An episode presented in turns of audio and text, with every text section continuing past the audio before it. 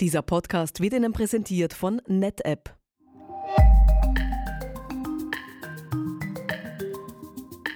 Bacher Systems, der Podcast. Wir räumen Mythen rund um das Thema HCI aus dem Weg und stellen Ihnen einige Use Cases vor. Herzlich willkommen im Newsroom von Bacher Systems bei Folge 10 dieses Podcasts. Ich bin Christine Berkonig und begleite Sie mit den HCI-Experten Manfred Pichelbauer und Matthias Kirschner durch die nächsten Minuten. Es gibt ja eine Schätzung, dass bis 2025 eine Person pro Tag fast 4800 Kontakte mit einem IoT-Device haben wird. Das wäre ja praktisch ein Interaktionsintervall von 18 Sekunden. Manfred, dazu habe ich einmal zwei Fragen. Kannst du mir Beispiele für IoT-Devices nennen? Und zweitens, was verstehen wir unter dem Begriff Edge Computing? IoT steht für Internet of Things. Gemeint sind jene Geräte, die Informationen in jeglicher Form erfassen und elektronisch weitergeben. Das kann ein Thermometer sein, das die Temperatur weitersendet oder auch eine Kamera, die Bilddaten elektronisch übermittelt. Das kann aber genauso auch eine Garagenkasse sein, bis hin zu Maschinen, die permanent wertvolle Daten und Details aus dem Herzstück eines Produktionsunternehmens liefern. Ja, und äh, nachdem die Menge dieser Geräte sehr stark steigt, werden auch die so produzierten Daten immer mehr. Äh, Im Jahr 2018 waren es noch 33 äh, Zettabyte, während im Jahr 2025 äh, die Menge an Neudaten die 175 Zettabyte-Marke übersteigen wird. Das entspricht in etwa 17 Milliarden der heute übrigen 12 Terabyte großen Festplatten. Um auch die zweite Frage zu beantworten, unter Edge Computing verstehen wir die Verarbeitung der in IoT-Devices entstehenden großen Datenmengen direkt vor Ort, also dort, äh, wo sie entstehen. Und das ist eine gute Überleitung zu unserem heutigen Use Case. HCI als zentral administrierbare Lösung für Außenstandorte und Edge.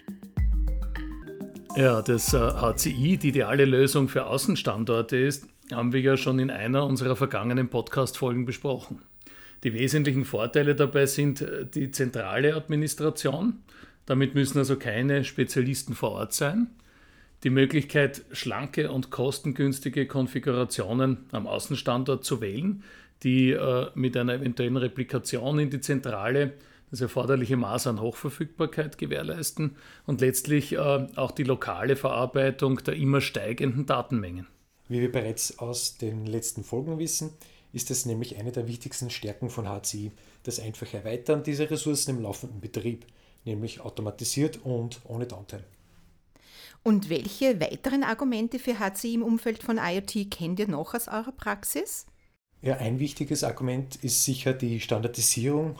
Das heißt, egal wie unterschiedlich die einzelnen Standorte sind und wo die Datenmengen verarbeitet werden, es kann immer der gleiche Blueprint äh, beziehungsweise das gleiche operative Framework dafür verwendet werden. Unabhängig davon, ob es jetzt fünf Sensoren sind oder 500.000 IoT-Geräte, deren Daten verarbeitet werden sollen. Das heißt, äh, dass nach dieser Vorverarbeitung bereits aufbereitete und nur die erforderlichen Daten ins zentrale Rechenzentrum übermittelt werden, wo dann die Analyse erfolgt. HCI wird auch von den führenden Herstellern von Datenanalyselösungen bevorzugt, weil in diesem Bereich die Scale-out-Architektur von HCI optimal zur eingesetzten Software passt. Jederzeit kann damit mit HCI völlig flexibel die jeweils erforderliche Datenkapazität, aber auch die Rechenleistung zur Verfügung gestellt werden.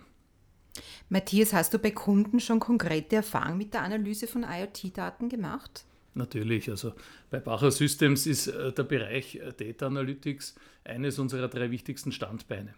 Hier verzeichnen wir auch das größte Wachstum. Äh, in den Projekten mit unseren Kunden profitieren wir davon, dass wir unser Know-how im Bereich von Hyperconverged Infrastructure in Kombination mit Data Analytics einbringen. Konkrete Projekte haben wir in unterschiedlichen Anwendungsbereichen. Ein Beispiel, das wir vor kurzem realisiert haben, ist die Anbindung und automatisierte Inventarisierung von IoT-Geräten. In diesem Use Case ging es darum, dass neue IoT-Devices oder defekte Geräte, die getauscht werden, nicht automatisch Daten in dieses sensible Netzwerk liefern. Hier wurden die Inventarisierungsdaten mit den Netzwerkdaten korreliert und so festgestellt, ob es sich tatsächlich um ein valides Gerät handelt.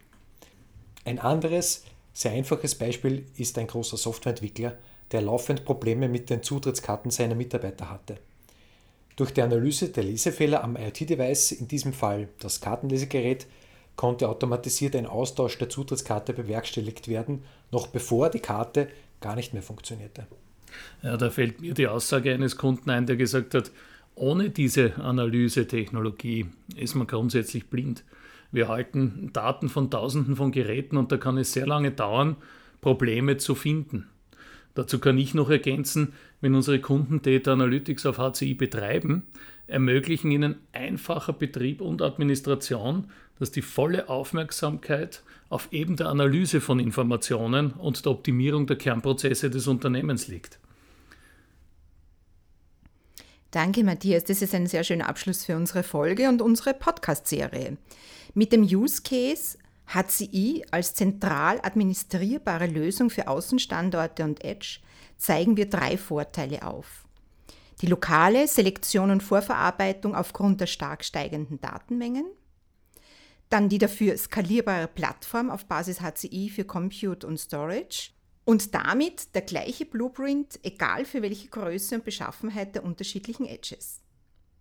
Das war Folge 10 mit Matthias Kirschner und Manfred Pichelbauer. Dies ist die letzte Folge des HCI Podcasts, doch wir haben immer wieder neue Ideen. Lassen Sie sich einfach überraschen. Christine Berkonig verabschiedet sich aus dem Newsroom von Bacher Systems und wünscht Ihnen einen schönen Tag. Abonnieren Sie den Podcast auf SoundCloud, Spotify oder iTunes oder hören Sie einfach rein unter bacher.at slash podcasts.